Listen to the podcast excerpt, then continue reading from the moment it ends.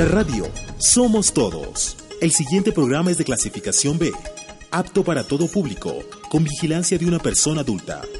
Contenido tipo O, programa de opinión.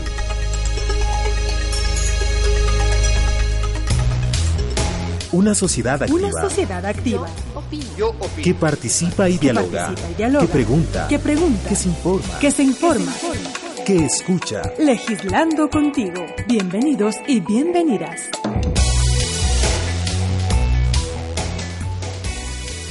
Buenas noches, bienvenidos, bienvenidas a Legislando contigo. Gracias por sintonizar la radio de la Asamblea. Mi nombre es Mónica Vanegas y les anuncio las redes sociales para que puedan eh, solicitar programas de interés ciudadano y además opinar sobre el programa del día de hoy. Les anuncio, Twitter, Legislar Contigo, Twitter, la Radio Asamblea, Facebook, la Radio Asamblea Nacional, con el hashtag Legislando Contigo. El programa de hoy, legislación, fiscalización y coyuntura política. Para ello nos acompaña el asambleísta Esteban Bernal Bernal, él es cuencano, asambleísta por la provincia de La Suay, integrante de la Comisión de Biodiversidad y Recursos Naturales por la Alianza Creo Suma Participa.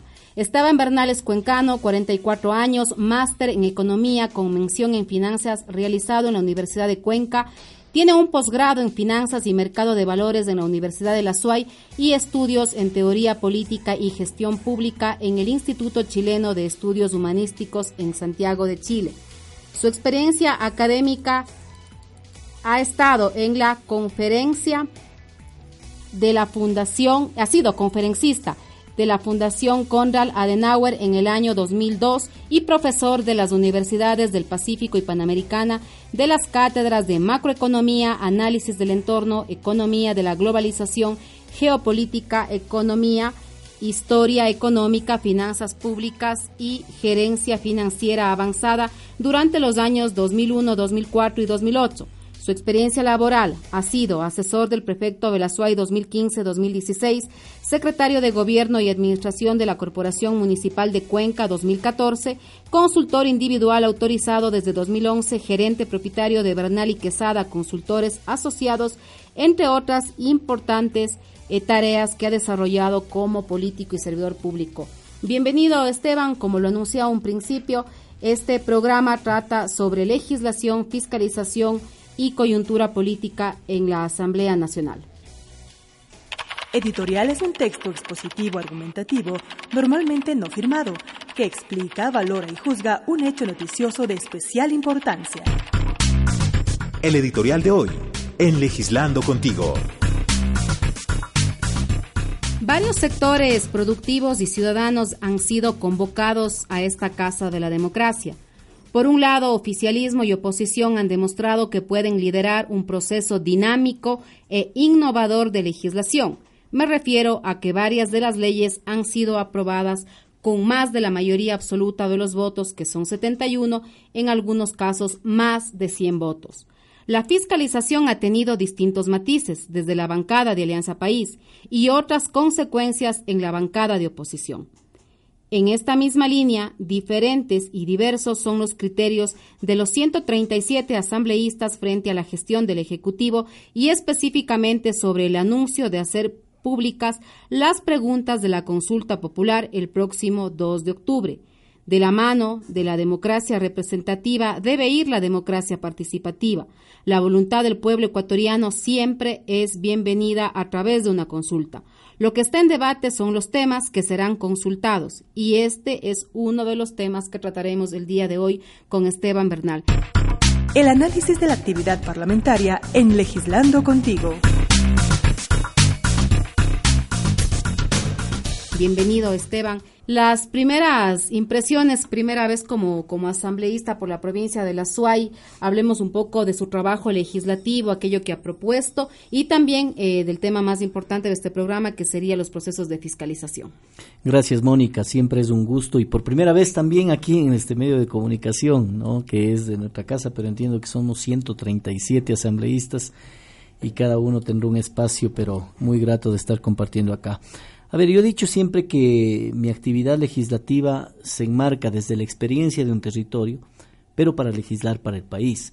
porque la experiencia que tenemos alrededor de la provincia de la SUAY en todo lo que significa eh, trabajos en los gobiernos autónomos descentralizados, en lo que tiene que ver con desarrollo de proyectos agroproductivos, etcétera, puede darnos a nosotros una base sustentada sobre la que propongamos varias acciones de carácter legislativo y por supuesto también en el marco de nuestras competencias del ámbito de fiscalización.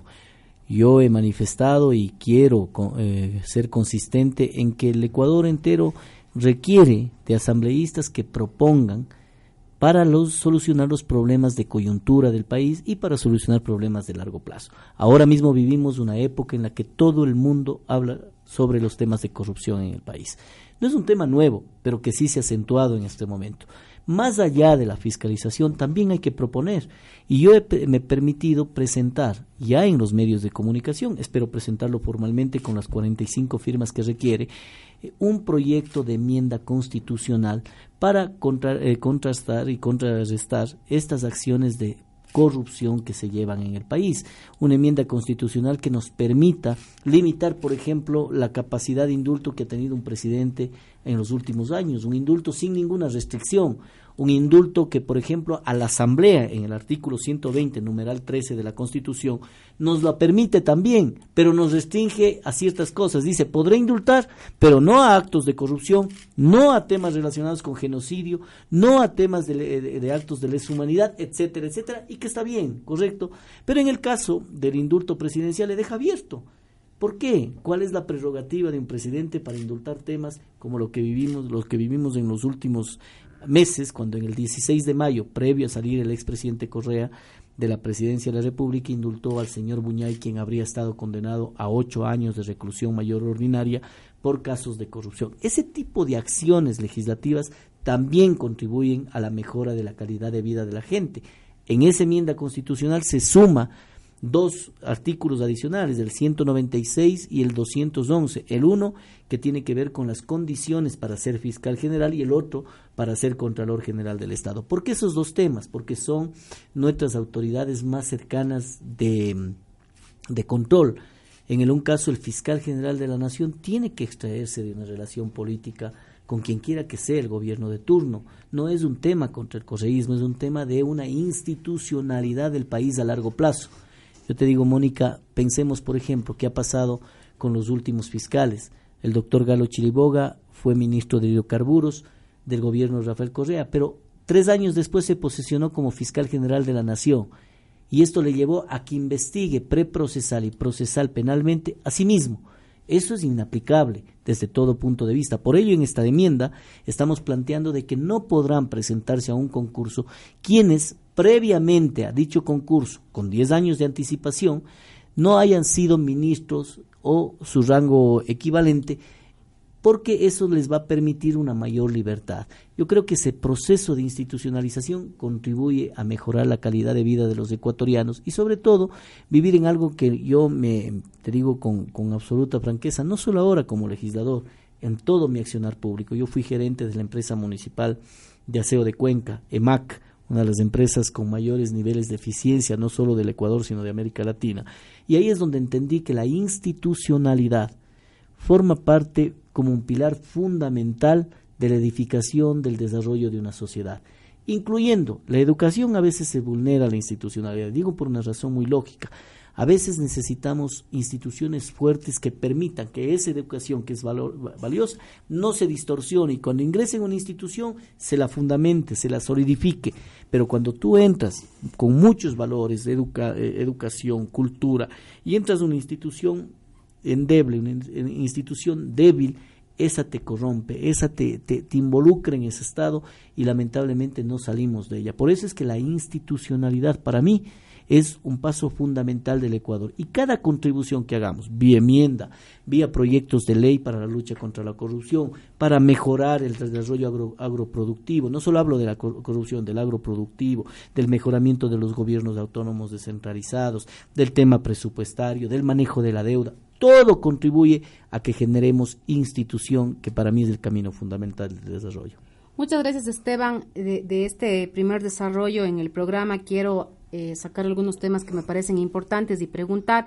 Estamos hablando de que la propuesta de Esteban Bernal tendría que ser el artículo 441 de la Constitución que habla de una enmienda a uno o varios artículos de la Constitución. En este sentido sería poner un requisito más o a su vez una prohibición para ser fiscal y contralor. Efectivamente, más allá de la trayectoria o de la preparación técnica académica se habla de no tener cierta afinidad con el gobierno de turno para garantizar independencia. Sin embargo, lo que dice justamente la Constitución es que esta reforma puede ser aprobada por enmienda por eh, las dos terceras partes de los miembros de la Asamblea Nacional. Estamos hablando de 91 votos. Así es. ¿Por qué pregunto esto? Porque desde el 14 de mayo que ustedes se posesionaron muchas leyes han tenido más de 100 votos. Pero en los temas de fiscalización o en estos temas que son más delicados, no ha habido todavía eh, algo corresponsable o correspondiente entre oposición y, digamos, oficialismo, ¿no? Han sido todavía los 74 votos frente, frente, a los 63. En este sentido, ¿cómo persuadir para saber que esto puede ser en bien del pueblo ecuatoriano?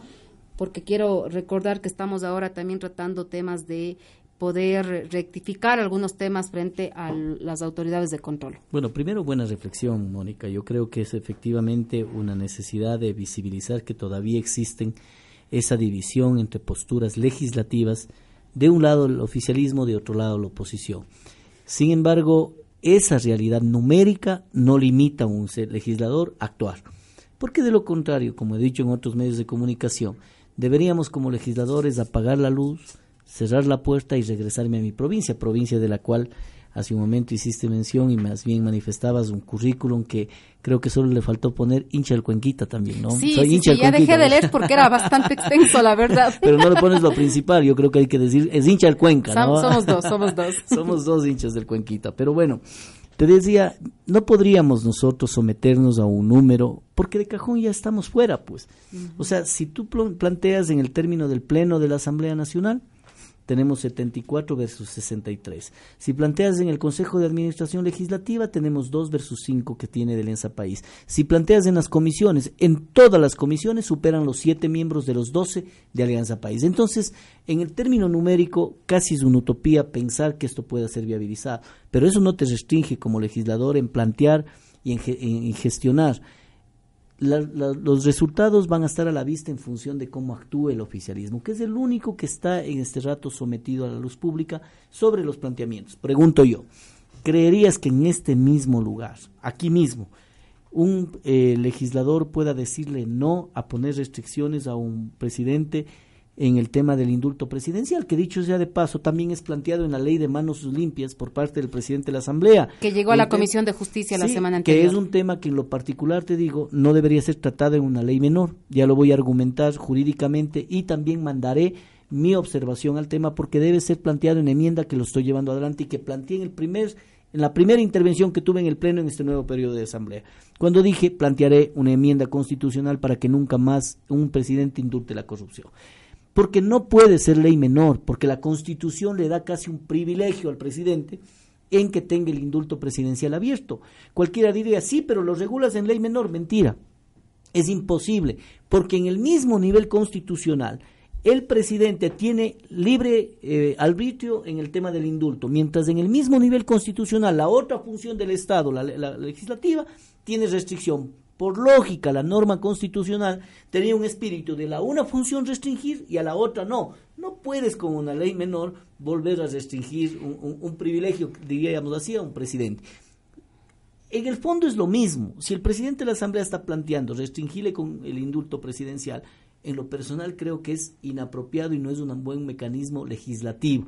Pero si lo hace, el objetivo está cumplido. Mal, pero cumplido porque el objetivo es restringir a un presidente que no puede indultar. Podría en algún momento algún actor social o el propio presidente o el propio expresidente plantear un amparo o una acción de protección o pedir una, una, una verificación o demandar la inconstitucionalidad de esa ley por los argumentos que pongo. Por ello hay que curarse en sano y plantearlo a través de enmienda. Sin embargo, el tema de, de los números, Mónica, efectivamente, creo que es difícil, pero no imposible. Te reitero, ¿Crees que alguien vaya a decir en este momento en un micrófono como el de, la, de, este medio de comunicación de la Asamblea que está en desacuerdo con lo que planteó el presidente de la Asamblea o en desacuerdo con lo que yo planteo mediante enmienda de restringir el, indulto presidencial? No lo creo. ¿Crees que alguien esté en desacuerdo de decir que le pongamos restricción para que el fiscal general y el contralor general del Estado sean cualquier ciudadano, pero que no haya sido en los últimos 10 años previos a presentarse al concurso acorde a ley, ministros de Estado o su equivalente para evitar conflicto de intereses? Creo que nadie. Creo que nadie. Y eso ayudaría mucho para la institucionalidad. No creo que solucione el problema, pero sí contribuye a mejorar la institucionalidad, que en algo contribuye a, mejorar a solucionar el problema planteado. Esteban, dos temas para la ciudadanía que nos escucha. La diferencia entre indulto y amnistía que está claramente desarrollado en nuestra Constitución y también en la ley de la función legislativa. ¿no? El indulto lo puede dar el presidente de la República. Y la Asamblea. Y la Asamblea, la amnistía, la Asamblea, pero en este caso, el, indulto es eh, perdonar la pena. La amnistía es perdonar la pena y el delito cometido. Entonces, lo que se esboza en grandes líneas, eh, justamente a consecuencia de que han llegado pedidos de amnistías a la Asamblea Nacional, es que si es que se les da paso, podría ser proclive de que se entienda que se está reconociendo que es por delitos políticos y que hubo persecución política. Y obviamente la Asamblea no puede dar amnistía si son delitos, digamos, comunes o aquellos que estén en contra de la administración pública. En este sentido, le compete a cada asambleísta analizar caso por caso para que eh, no se cometan estos errores. hay una comisión, ¿no? Hay una comisión que inclusive eh, se le delegó a profesionales de cada bloque entre ellos está nuestro profesional, el doctor Wilfrido Rivera, por ejemplo, formando parte de esta comisión, que hace un análisis efectivamente, como lo planteas, Mónica, ¿no?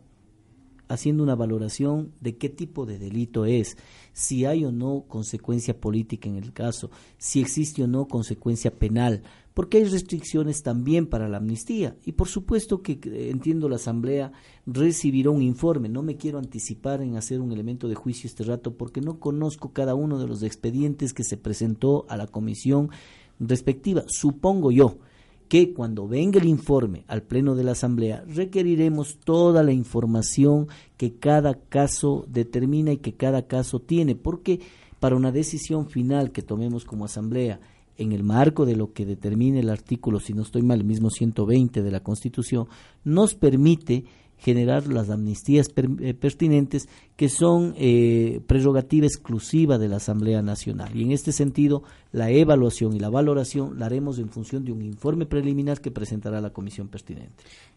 Gracias. Tengo una consulta sobre algo que también eh, planteas, Esteban. Precisamente, ¿cómo poder garantizar que las autoridades de control que tanto exige el pueblo ecuatoriano se manejen en forma imparcial y en forma independiente. A ver, el mecanismo de ahora ha sido criticado, a pesar de que han sido concursos en donde se tenía que calificar una carpeta sobre 50 puntos, se tenía que dar un examen público sobre 50 puntos de opción múltiple, que no daba opción a preguntas subjetivas, opción múltiple, respuesta A, B, C o D. En este sentido, se pasaron por un proceso de impugnación.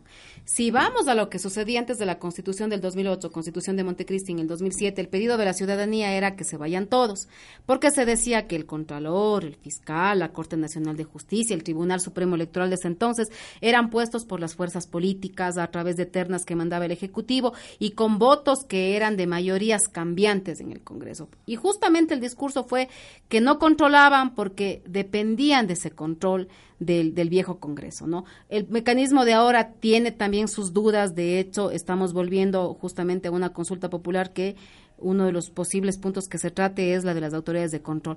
¿Cuál sería el mecanismo ideal? Porque no, no, nos queda claro que los mecanismos tal vez son válidos para buscar gente eh, preparada. O sea, no estamos hablando de que cualquier persona llegó a ser fiscal ni contralor. Pero ¿cómo garantizas la imparcialidad? ¿Cuál es el mecanismo?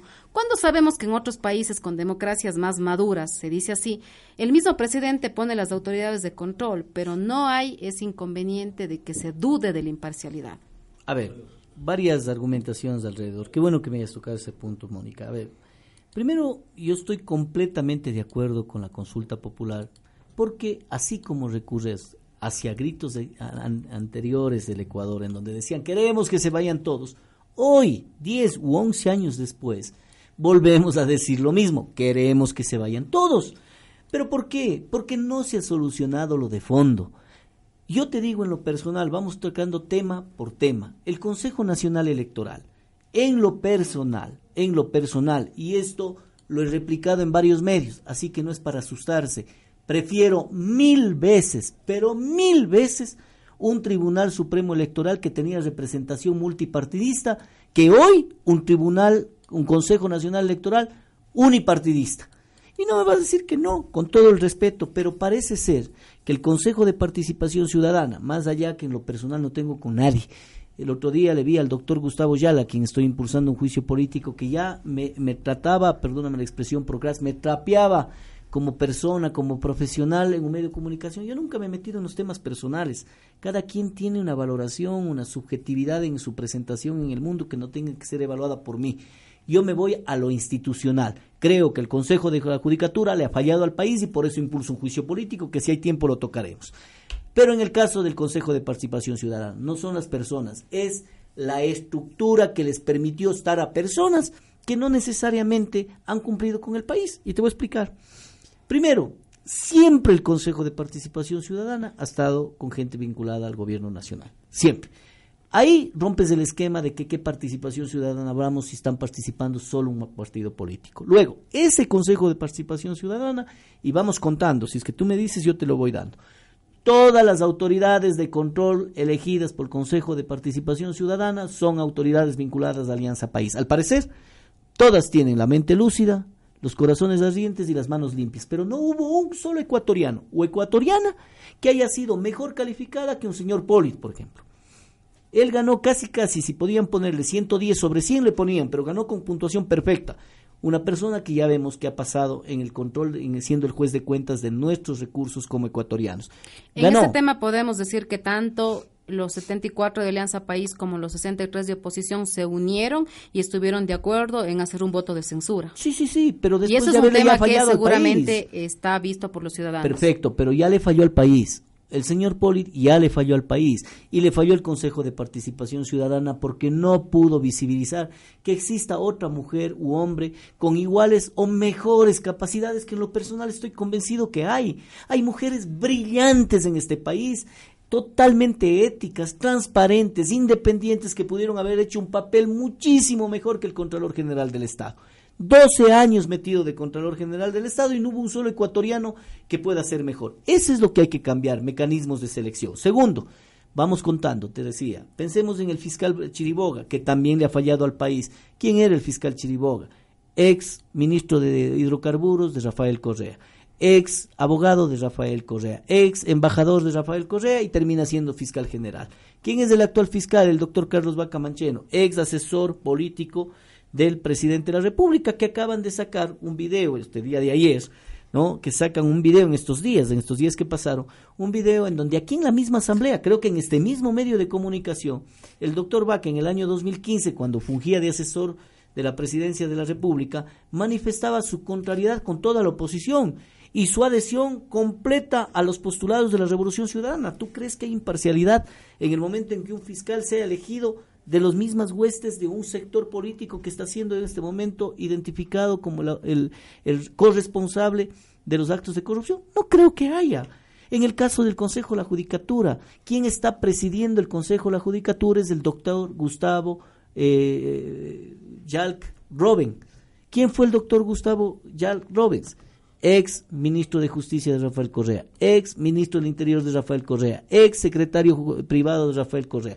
¿Podrá, Mónica, manejar imparcialidad en, la, en garantizar la independencia de la justicia para los ciudadanos, para los actores sociales de un país, independiente de la tendencia política si ha tenido estas características previas, que no son un pecado tenerlas, cuidado. Yo también he tenido mi trascendencia política, pero no quisiera que a mí me elijan de Contralor General del Estado porque efectivamente no estaría pareciendo lo que debo parecer, pues independiente, porque dice que la mujer del César no, no tiene que ser sino parecer.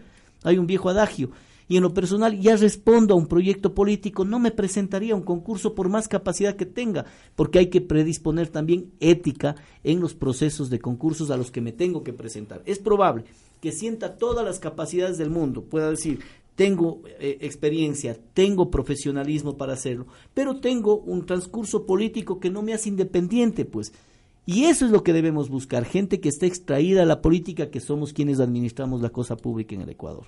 En este sentido, Esteban, si es que el mecanismo del 2007 o el que teníamos hasta el 2007 no resultó. Recordemos el pueblo ecuatoriano que decía que se vayan todos.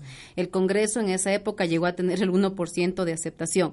Si es que el sistema actual para elegir autoridades de control tiene sus peros, eh, tiene justamente esos temas de, de que no hay independencia, que ha sido queja desde varios sectores políticos y sociales, ¿cuál debería ser un nuevo mecanismo para que el pueblo ecuatoriano esté satisfecho? Tomando en consideración que, de acuerdo a lo que ha dicho Lenin Moreno, esto posiblemente sea una de las preguntas de la consulta que va a anunciar el 2 de octubre. ¿Cuál sería un mecanismo? Vamos, por partes. En el caso del Consejo Nacional Electoral, creo que devolvería, debería volverse a tener una multirepresentación partidista. ¿Cómo puedes pensar que sea unipartidista? Eso yo no concibo. Entonces ahí, si es que me dicen retrógrado, como seguramente saldrán luego de una entrevista como la que te, eh, brindamos en este momento, pues me la acepto, pero yo prefiero mil veces actuar en función de mis principios que lo que le puede gustar o no a cierto actor político. Y te digo con franqueza, prefiero mil veces y sigo creyendo que el mecanismo de selección tiene que ser a través de la representación política en función de las elecciones que esté en el Consejo Nacional Electoral. Ejemplo, si ahora estuviéramos nosotros con un nuevo Consejo Nacional Electoral, debería tener Alianza País, un número significativo de, de vocales del Consejo Nacional Electoral, lo seguiría Creo, lo seguiría eh, Social Cristianos, lo seguiría Suma y otros actores como los pequeños de la representación de minoría. Eso es mucho más democrático, mucho más equilibrado. Y si me dicen ustedes que eso en cambio se volcaba hacia la partidocracia, partidocracia que fue usada por Rafael Correa para destituir a un a una Asamblea Nacional o un Congreso en aquel entonces a través justamente de un Tribunal Supremo Electoral que estaba integrada por el PRE, por el Partido Social Cristiano, así es que no es un tema que hay que satanizarlo. Por lo tanto, si me dices mil veces, si le preguntas tú, no a un ecuatoriano, le preguntas a un consultor externo que venga, vea al Ecuador y le preguntas y dices, ¿Qué Consejo Electoral, Nacional Electoral le parece más democrático? ¿El que tiene varias representaciones de varios partidos políticos o el que tiene un solo partido controlando todo? Te va a decir el primero. Por lo tanto, yo me sostengo en ese y en el caso de las, de las autoridades de control, otro mecanismo. Estamos nosotros como bloque estudiando un mecanismo que también va a ser presentado en estos. Por ejemplo, ¿cómo se debería elegir el Consejo de Participación Ciudadana? Porque explico algo. El Consejo de Participación Ciudadana es parte de la quinta función del Estado. Fue creado con rango eh, constitucional en la Constitución de Montecristi. Las atribuciones están dadas no en una ley, están dadas en la Constitución. Y si estamos de acuerdo que no podemos em, reformar vía consulta la Constitución cuando se trata de una posible regresión de derechos o una posible modificación de la estructura del Estado, deberíamos irnos por el artículo 441-442, que es una enmienda o una reforma parcial. Si es que estamos conscientes que en consulta no puede haber ese cambio, ¿cuál debería ser la pregunta o cuál debería ser el mecanismo transitorio para que se elijan nuevas autoridades de control? si es que eso el pueblo ecuatoriano dice que a sí. A ver, a ver, primero yo creo que la máxima autoridad de una sociedad y de un país es el pueblo la máxima autoridad.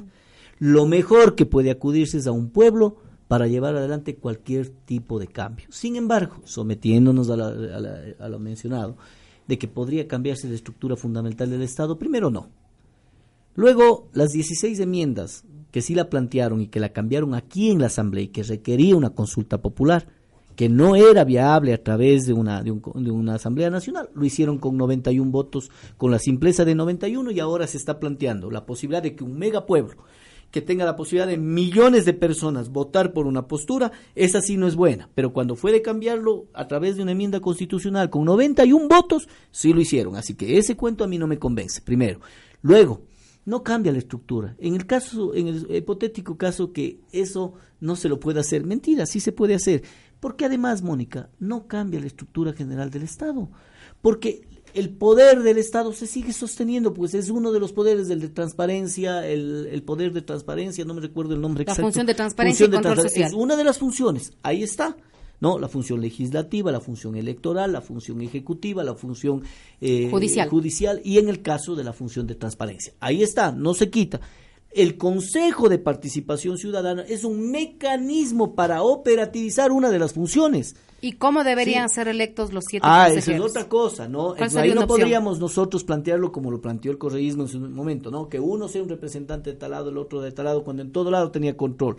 Para nosotros debería ser efectivamente un mecanismo eh, ciudadano, a través de asambleas ciudadanas de representación, pero no representación eh, eh, estructural del Estado, es decir, que te pone el uno el Consejo Nacional Electoral, el otro la Asamblea Nacional que tiene mayoría de un partido. No, tienen que ser universidades, sectores sociales, cámaras de la producción, mecanismos metodológicamente bien llevados para que la participación ciudadana en su pleno esplendor aflore. Te puedes imaginar que ahora en el reglamento para la selección de los veedores que plantea el Consejo de Participación Ciudadana para elegir a los vocales del Consejo Nacional Electoral, los veedores son 10, de los cuales 5 ponen las funciones del Estado. Uno lo elegimos recién, aquí en la Asamblea Nacional. Tú recordarás dos nombres. Así es. ¿No? ¿Quién eligió? Alianza País. Otro lo pone el Consejo Nacional Electoral. El propio Consejo que va a ser electo lo pone a su propio veedor ciudadano. ¿Eso es ético? No es ético. El otro lo pone la función de transparencia, el propio Consejo de Participación Ciudadana. El otro le pone la función ejecutiva, nuevamente poder político. ¿Dónde está la participación ciudadana? En los cinco restantes, cinco restantes que han sido criticado permanentemente su mecanismo de selección. Yo tengo el caso de varios de los que me han dicho, miren, me descalifican por las puras. No tienen argumentación y los descalifican porque inclusive había un documento adicional que ha puesto que no que abunda no hace daño, pero había puesto algo más en una certificación de su currículo, no más que eso, y lo sacan. Entonces, ¿quién te garantiza un mecanismo de selección en donde la veeduría ciudadana, supuestamente, está cinco de la ciudadanía que son elegidos ¿Sabes por quién? Del propio Consejo de Participación Ciudadana, que está criticado. Y los otros cinco son de funciones del Estado. ¿En dónde está la participación ciudadana? No existe. debes conocerle a una distinguida dama cuencana, esposa de un ex alcalde, ex prefecto, ex diputado como Javier Muñoz Chávez, que hoy me honro de tenerle como mi alterna en la Asamblea Nacional, Gloria Estudillo, tú la conoces. Es una mujer extraordinaria y una de las causas por las que me aceptó estar en, en, este proceso me dijo, porque quiero ir a reclamar lo que nos quitaron, porque a cuenta del Consejo de Participación Ciudadana nos quitaron la participación ciudadana a los ciudadanos. Y es así. Entonces tú me dices mecanismos múltiples, asambleas ciudadanas, participación de gremios de la sociedad, universidades, sectores productivos, colegios de profesionales, una metodología que lleve adelante transparente, independiente y que esos sectores ciudadanos, los que están en el otro lado de nosotros, los políticos, los que están lejos, ellos, los que necesitan tener voz, sean los que se autorregulen y se autodeterminen y digan yo voy a hacer, se lancen y que sean esas asambleas, los propios ciudadanos quienes elijan. Eso es participación. Lo otro es solo un tapete, solo un sticker, solo un cliché que le pusieron a la, a la participación ciudadana que ha venido a menos. Por ello, la consulta popular. ¿O tú crees que el presidente le va a preguntar al país algo que el país está de acuerdo? No, el país está molesto con ese tipo de participación ciudadana, por eso sabe que lo que van a preguntar va a tener un asidero en la gran sociedad que le va a decir sí a esa pregunta. En este sentido, Esteban, yo recuerdo, eh, porque he estado muchos años vinculado a la participación y al al sector político y democrático en, el país, entonces tengo buena memoria para algunos procesos que, que se dieron antes. Y yo recuerdo que también hubo esa queja de la corporatización de la participación ciudadana, es decir, que sea el elegido de los gremios, el elegido de las facultades de derecho, el elegido de la sociedad civil, que muchas veces eran de organizaciones de la sociedad civil que el expresidente criticaba el financiamiento. Lo digo abiertamente, sin embargo, reconociendo que yo toda la vida estuve como 10 años eh, siendo activista de participación ciudadana en organismos de la sociedad civil, en fundaciones de la sociedad civil. En este sentido... Que mucho más legítimo. Tú has participado en las dos. Estuviste en la sociedad civil y estuviste en el Consejo de Participación Ciudadana. Y en ese sentido, claro, es, es una experiencia dual que, que, se tiene, ¿no? Lo que a mí me queda un poco eh, justamente la duda y es que varios catedráticos que no están inmiscuidos en política te dicen que no conciben la participación desde el Estado, porque la participación sociedad civil per se debe ser contrapoder, de fuera del Estado. Totalmente. Desde la sociedad civil. Entonces, El Consejo de Participación, con múltiples maneras de elegir, debería estar representado más por académicos, tantas cuantas maestrías tengan, tantos cuantos libros hayan publicado, o por líderes sociales y barriales que tal vez no tienen una educación formal, pero han tenido causas, luchas eh, desde los barrios, desde las mujeres, desde los niños, que también les han legitimado como líderes reconocidos. Las dos. Una combinación de las dos. Las dos. ¿Por qué no tenerle a un gran académico que por sus libros, por sus experiencias, por su aportación académica, forme parte de ese consejo? ¿Por qué no tenerle a una lideresa, mujer, valiente, indígena, que ha llevado adelante procesos de participación en sus comunidades? Tú conoces el sector de Xiña, en Nabón, en nuestra provincia. Toda la provincia me conoce. Esa, esa comunidad es un ejemplo del mundo, no del Ecuador, del mundo, de su organización. Tienen a Mama Juana, una dama, una mujer anciana que tiene más valores que muchísimos ecuatorianos o ecuatorianas en este país. Esa mujer, esa gran mujer debería estar en un Consejo de Participación Ciudadana que, que sin su iletrado, sin toda la capacidad académica que podría brindarle el compañero de lado, tiene toda la capacidad emocional, cultural, tiene toda la capacidad de, de honestidad que lo plantea acá. ¿Cómo no tener una combinación de esa naturaleza? ¿Cómo no tener a un deportista que por sus méritos venga a ser parte de esa representación realmente ciudadana de contrapoder al Estado? Frente a la defesio, con todo el respeto, más allá de lo, lo procras que suena esta palabra, que hoy en día decimos participación ciudadana, en donde los representantes son del Estado, ¿o no? Perdóname decirte, ¿crees que es una representación de participación ciudadana el veedor para la elección del Consejo de la, de, mm, Nacional Electoral alguien que salió de, los, de las brasas de la Asamblea Nacional, en donde se ungió a dos ciudadanos que no le conozco, yo no les conozco. Se planteó a tal punto que perdieron en la primera votación, tú recordarás que se suspendió, porque perdieron, porque mucha gente ni de Alianza País les conocía y votaron y se abstuvieron, no tuvieron los votos. Luego ya la disciplina partidista les llevó a que voten bien. Pero salieron alguien que no les ubico. ¿Quiénes son para representar a la ciudadanía alguien que no conocemos y que son electos por políticos? Cuando se supone, en tu criterio, que además lo valoro y lo aplaudo, Mónica, per se, el participación, la participación ciudadana es ciudadanos contra el poder. No puede ser hoy en día los ciudadanos a favor del poder o que emergen del poder para representar, entre comillas, a la ciudadanía. Te he dado ejemplos académicos, por eso me decías, ¿quiénes deberían ser? Académicos. Y líderes sociales. Líderes sociales, deportistas, dirigentes barriales, gente que emerja de la verdadera, del verdadero corazón de la participación ciudadana. Esteban, vamos a un segmento especial que tenemos aquí en Legislando contigo. Nos interesa escuchar la voz de la ciudadanía. Se llama Legislando en la calle. Veamos lo que nos contestaron y luego vamos a regresar con el tema ya de la función judicial y eh, el tema de la interpelación que estás pidiendo en el tema del juicio político al presidente del Consejo de la Judicatura. Ahorita vamos con legislando en la calle. ¿Qué opina usted sobre el trabajo de fiscalización de la Asamblea Nacional y qué temas deberían ser consultados en la consulta popular? Seleccionamos un tema. Lo llevamos a las calles. Yo opino. Recogemos las opiniones y sugerencias de ciudadanos y ciudadanas. Y debatimos aquí. Legislando en la calle. Bueno, sin duda se denota un cambio efectivo en el trabajo fiscalizador de parte de la Asamblea con las convocatorias a que presten información tanto el Contralor como ahora el presidente del Consejo de la Judicatura, Gustavo Yal, evidenciando así un accionar transparente que lo que busca es justamente que se manejen de, forma imparcial y expedita las diferentes funciones del Estado y los diferentes representantes de las, de las carteras.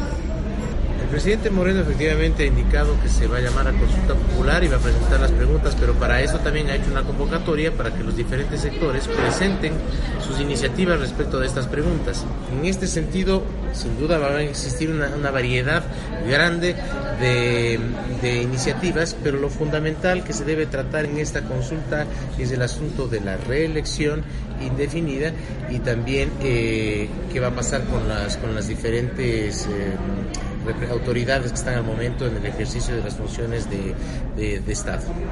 Se puede sentir eh, realmente que en esta ocasión la Asamblea sí está actuando con eh, en su accionar de fiscalización se nota efectivamente el llamado al rendimiento de, de, información por parte de la Contraloría General del Estado De igual manera, ya se está, está sonando el llamamiento también al funcionario principal del Consejo de la Judicatura y que eh, básicamente da confianza el trabajo que está efectuando la, Asamblea Nacional como ciudadano, y creo que la mayor parte de ciudadanos están eh, pendientes del tema de la reelección eh, de presidencial.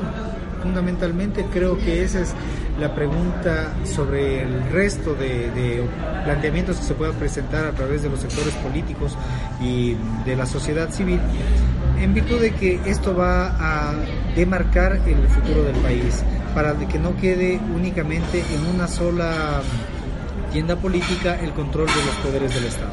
Usted escucha Legislando contigo. Muchas gracias, Esteban. Esos eran comentarios de dos ciudadanos que los encontramos por, por la calle y que también están inmersos en opinar sobre la política, esto de la consulta popular o la posible consulta popular es un tema que se está debatiendo en todos los sectores y pues bienvenidas sean las diversas opiniones que puedan llevar a preguntas que sobre todo no signifiquen una regresión de, derechos. Sobre el tema, yo quiero conversar el tema de la función eh, judicial. Tengo aquí los documentos jurídicos y así haré las preguntas sobre eh, el pedido justamente de comparecencia del presidente del Consejo de la Judicatura, Gustavo Yal, que será este miércoles, a, a dos días de este miércoles 27 de septiembre a las 9 horas 30 en la Comisión de Justicia. Creo que es una muestra, como decíamos al inicio del editorial, de que está habiendo fiscalización, de que se está pidiendo que comparezcan las autoridades del Estado. La semana anterior estuvo justamente el asambleísta Rosana Alvarado también en la Comisión de Justicia, eh, la ex asambleísta y ahora ministra de Justicia. Entonces, en este sentido, sí hay muestras de eh, que se fiscalice, ¿no? En este sentido, ¿cuáles son tus planteamientos y por qué esta necesidad de comparecencia del presidente de la Judicatura? A ver, no es eh, exactamente lo que yo siento como fiscalización, una comparecencia de un funcionario a dar explicaciones. Creo que son trámites enmarcados en un proceso, sí, de auscultación, de valoración, de evaluación, pero la fiscalización como tal debe ser ejercida a través de varios mecanismos. Primero, la comparecencia al Pleno de la Asamblea Nacional, en donde los actores políticos estamos ahí en representación de un pueblo para preguntar y auscultar, y la ciudadanía entera puede interferir, conocer las verdaderas realidades con las cuales nos sometemos como ciudadanos a un Estado. Se ha negado la posibilidad que el Pleno conozca aquello, lo han llevado a una comisión que es mucho más restringida, más allá de lo público que puede ser, pero no están todos los asambleístas, no está toda la ciudadanía representada y yo no comparto aquello. Más allá de que es, digamos, medianamente eh, positivo y hay que acudir, inclusive yo estaré presente este miércoles, en donde el doctor Gustavo Yal llegue a hacer un anuncio sobre un solo tema, Mónica, sobre un solo tema, que es el error inexcusable no me van a permitir, ya lo han anticipado, preguntar sobre el tema de los correos electrónicos, no me van a permitir preguntar sobre la selección de los jueces, no me van a permitir preguntar sobre el conflicto de intereses que el doctor Yal tuvo en un juicio en la ciudad de Cuenca con respecto a su sanción como presidente del Consejo de la Judicatura a los jueces que, que sentenciaron en contra de él. No me van a permitir preguntar sobre los audios y los escritos del doctor Alexis Mera para con los jueces presionando y advirtiendo sanciones. Eso no es fiscalizar. Por ello, hemos determinado claramente el inicio de un juicio político que ha avanzado notoriamente. Tenemos ya el documento, el libelo, como llaman los abogados. No, no creo que para el Pero pareces abogado, yo después ya me enteré que sido economista. Mira, todo esto nos lleva porque efectivamente nosotros tenemos la capacidad como legisladores de fiscalizar en el marco de la ejecución de un juicio político. Mónica, tú eres abogada, yo no lo soy efectivamente, pero creo que uno tiene también sentido común en las cosas. La ley nos manda a que nosotros podamos emprender un juicio político porque un funcionario de alto nivel, entre esos el Consejo de la Judicatura, no cumplió con sus funciones. El artículo 181, numeral 5 de la Constitución dice que el Consejo de la, de la Judicatura está llamado a velar por la transparencia y eficiencia e independencia de, la, justicia. Si yo compruebo que no han velado por la transparencia, eficiencia e independencia de la justicia, no ha cumplido sus funciones. Por lo tanto, da mérito para que pueda ser juzgado políticamente. tenemos N pruebas para, para, ratificar aquello. Igual el 255 del Código Orgánico de la Función Judicial. Es más, determina que los motivos o las motivaciones legales por las cuales pueda ser llamado a juicio político el Consejo de la Judicatura. Y ese artículo nos faculta porque nosotros estamos en este momento eh, planteando varias pruebas por las que se le debe llamar a juicio al Consejo de la Judicatura. No es un tema personal, los temas de carácter penal lo pueden ventilar en la Fiscalía General del Estado, no aquí. Este es un tipo de juicio de confianza, se ha perdido la confianza porque no han garantizado la independencia de la justicia, es un secreto a voces del país y efectivamente eso lo vamos a probar. ¿Cómo lo vamos a probar? Uno, los correos electrónicos. Muchos dirán, ah, pero es que son correos electrónicos ah, robados. Alguien dijo, inclusive el mismo doctor Yal, la procedencia puede ser delincuencialmente obtenida. Algo así manifestó. Yo me pregunto, quizás es el mismo mecanismo de obtención como se obtuvo los correos, electrónicos de Master Roll 2. O como los que se obtuvo de Sedatos, con los que se está juzgando a Sedatos. Así hackearon. Tal vez es el mismo mecanismo. A nosotros no nos interesa el mecanismo de obtención, porque eso es un tema de carácter penal. Este, al ser de carácter político, lo que me interesa es la declaración del doctor Yalen, que dice, sí, sí, efectivamente mantenía correspondencia vía email, vía correos electrónicos con el presidente y otras funciones del Estado. Por lo tanto, el contenido, el contenido no se ha desestimado, y en el contexto de no haber desestimado el contenido, esa es una prueba de que efectivamente se vulneró la independencia de la justicia porque hablaba con una de las partes procesales. Ahora, en este sentido, Esteban, el CAL ha sido totalmente claro y concreto, envió a la Comisión de Justicia y Estructura del Estado una decisión que dice que se le pida comparecer al doctor Gustavo Yal, que es indelegable su comparecencia, para el día miércoles 27, de septiembre a las 9 horas 30 para hablar específicamente sobre el tema del error inexcusable que también ha sido objeto de, algunas críticas eh, de los jueces que han sido destituidos. Yo tengo aquí el Código Orgánico de la Función Judicial, artículo 131, entre otros, que dice facultades correctivas de las juezas y jueces. Y cuando hubo una disposición reformatoria al Código Orgánico General de Procesos, el 22 de mayo de 2015, se pone como una de esas facultades, tercera, declarar en las sentencias y providencias respectivas la incorrección en la tramitación o el error inexcusable de servidoras y servidores judiciales y comunicar al Consejo de la Judicatura a fin de que dicho órgano sustancie el procedimiento administrativo para la imposición de sanciones. Digamos, esta es una facultad, ¿no es cierto? El Código Orgánico Solo para los jueces. de la función judicial. Solo para los jueces. Es una Pero esto existía antes de la Administración de Justicia del doctor Gustavo Yalca. No, exacto, pero también existía antes del error inexcusable. Por supuesto, pero el error inexcusable como facultad de los jueces, no de una instancia administrativa, cuidado. Para sumar el administrativo dentro del régimen disciplinario. Por su, no, no, no, no, a ver, vamos a comprender, al menos lo que yo aprecio y por sentido común también, reitero, soy economista, pero entendamos qué dice la ley. El artículo que estás leyendo. Así es. Es el artículo en el cual manifiesta claramente la autorregulación de los jueces, en el que le da la facultad a los jueces de determinar el error inexcusable y recién ahí comunicar a un consejo de la judicatura quien tiene la facultad disciplinaria de censurar y destituir. No así el consejo de la judicatura aplicando el 109 numeral 7 del mismo código que estás leyendo, aplique el error inexcusable directamente, sin que intermedie de por medio, perdóneme la redundancia, la aplicación jurisdiccional de un juez. Eh, me quiero explicar para los ciudadanos que nos están escuchando. Solo los jueces pueden intervenir en aspectos de carácter jurisdiccional. Es decir, no puede una instancia administrativa evaluar el procedimiento jurisdiccional de los jueces, sino otro juez. Por ejemplo, si a ti te juzgamos ¿no? En un juicio conmigo, el juez falla en contra tuya, aplicando una norma que está derogada.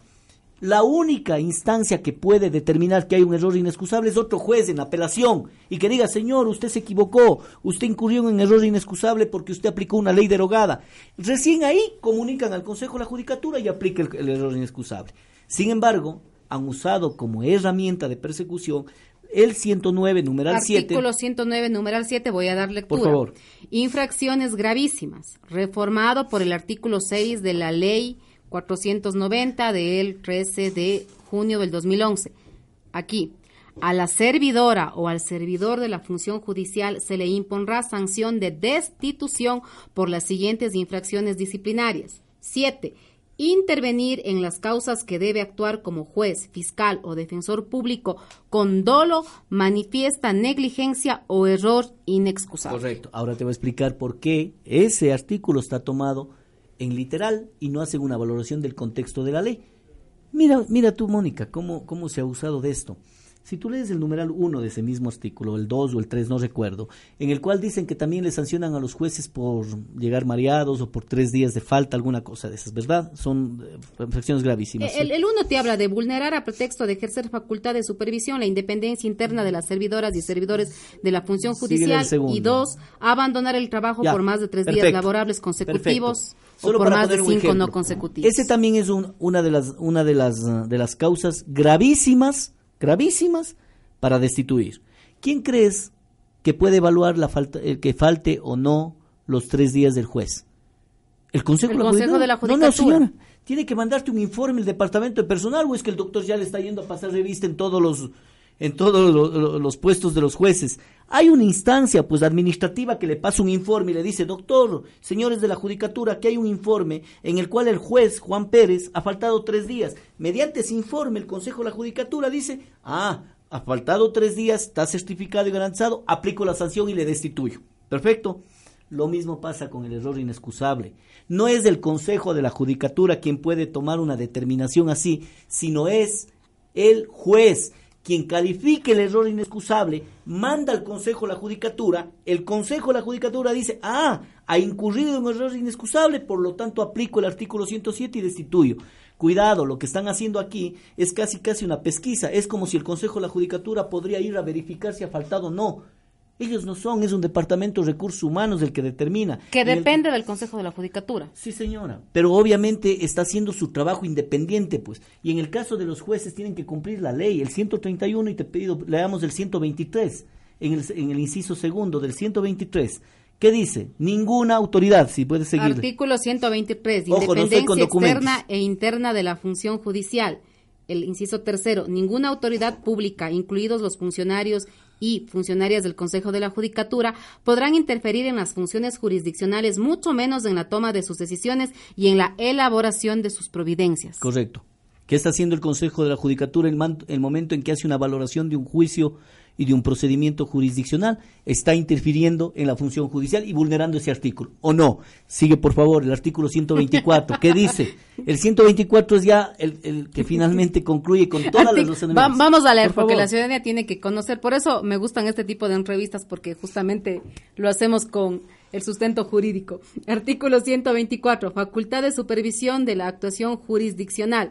El juez que conozca de una causa en virtud de la interposición de un recurso está obligado a revisar si las servidoras y servidores de la función judicial observaron los plazos y leyes que norman la tramitación y conclusión de los procesos y, de ser el caso, comunicar al Consejo de la Judicatura ah. A fin de que ejerza el correspondiente control disciplinario en caso de que advierta que ha habido violación del ordenamiento jurídico. ¿Quién dice que tiene que hacer eso? El juez. En este caso, eh, Esteban, y después de la, de la argumentación jurídica, se va a cumplir la decisión del CAL. El día miércoles estará el doctor Gustavo Yal comentando sobre esta situación del error inexcusable con toda la argumentación jurídica y constitucional. Vamos a concluir el programa eh, justamente las conclusiones y las preguntas específicas. ¿Por qué? ¿Por qué? ¿Por qué? ¿Por qué? ¿Por qué? ¿Por qué no? Las conclusiones de hoy.